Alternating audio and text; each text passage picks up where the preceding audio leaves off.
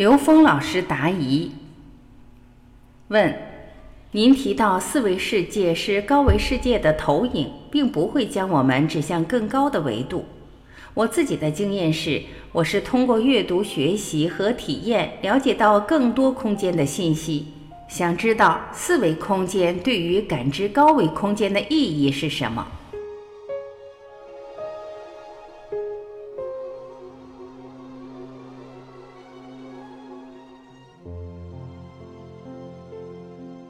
刘峰老师回答：“这个讲维度的时候，集中在四个维度去讲。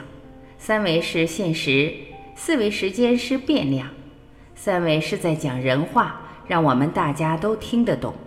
讲四维是告诉我们，三维之上还有更高境界的空间，帮我们突破三维，而不是让我们住在四维，因为住在四维也会被四维所伤害。”讲完三维、四维，直接讲 n 维，n 区域无穷大，这是一切的目标。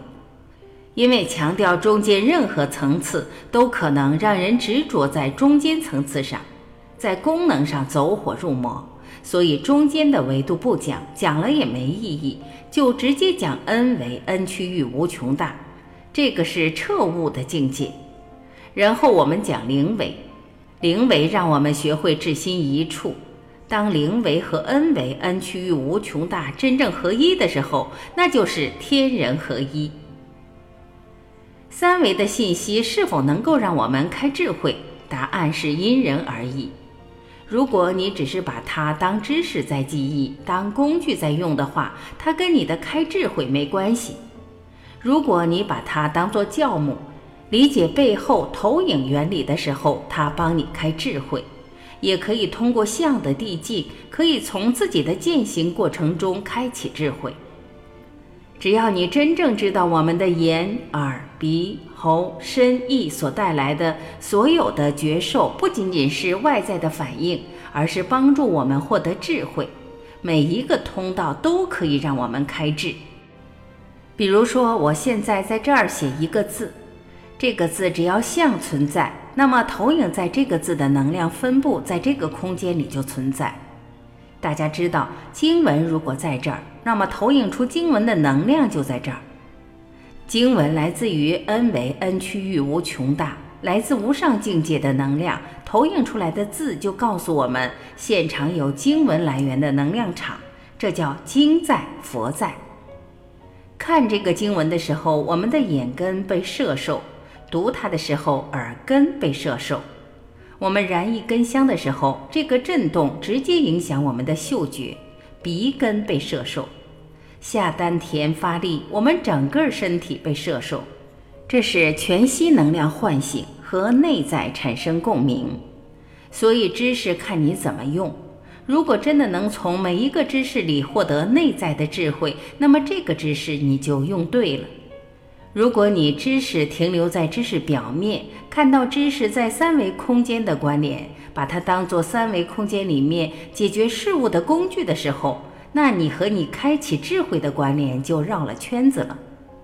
所以这个事情是因人而异，有些人是能够从知识里获得智慧的启迪，但有的人只是停留在知识状态。再给大家举个例子。来讲讲我们这些老师。古往今来，老师们被称为师者，传道授业解惑。三维的山用二维世界表达的时候，可以投影出来画等高线。等高线不是山，可是它和山有一一对应的关系。三维空间的山和二维空间的等高线，就是智慧与知识之间的关系。知识是高维空间在三维空间的投影。所谓传道是传智慧，可以直接观这个山。授业是指怎么解读等高线，解惑是指等高线和山之间的关系。能够看到山，观到山，能够看到山和等高线之间的关系是合格的老师。但是弟子没有看到山，只知道了等高线。换做他当老师会怎么教？有山顶，有山脚，有陡坡，有缓坡，这就是山。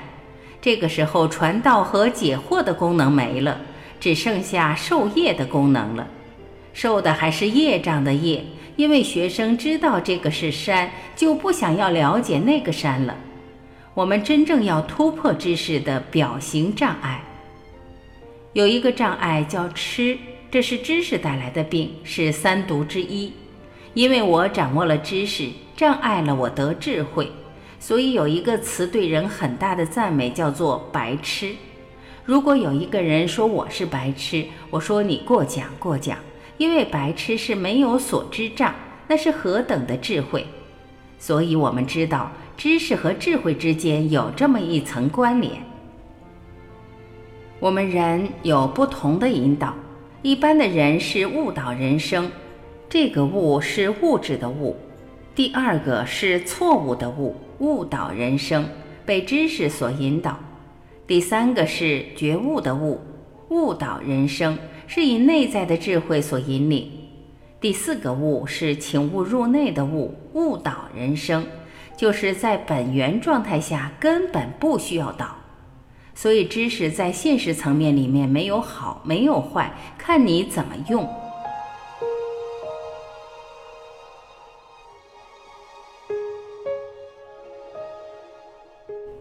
感谢聆听，我是晚琪，我们明天再会。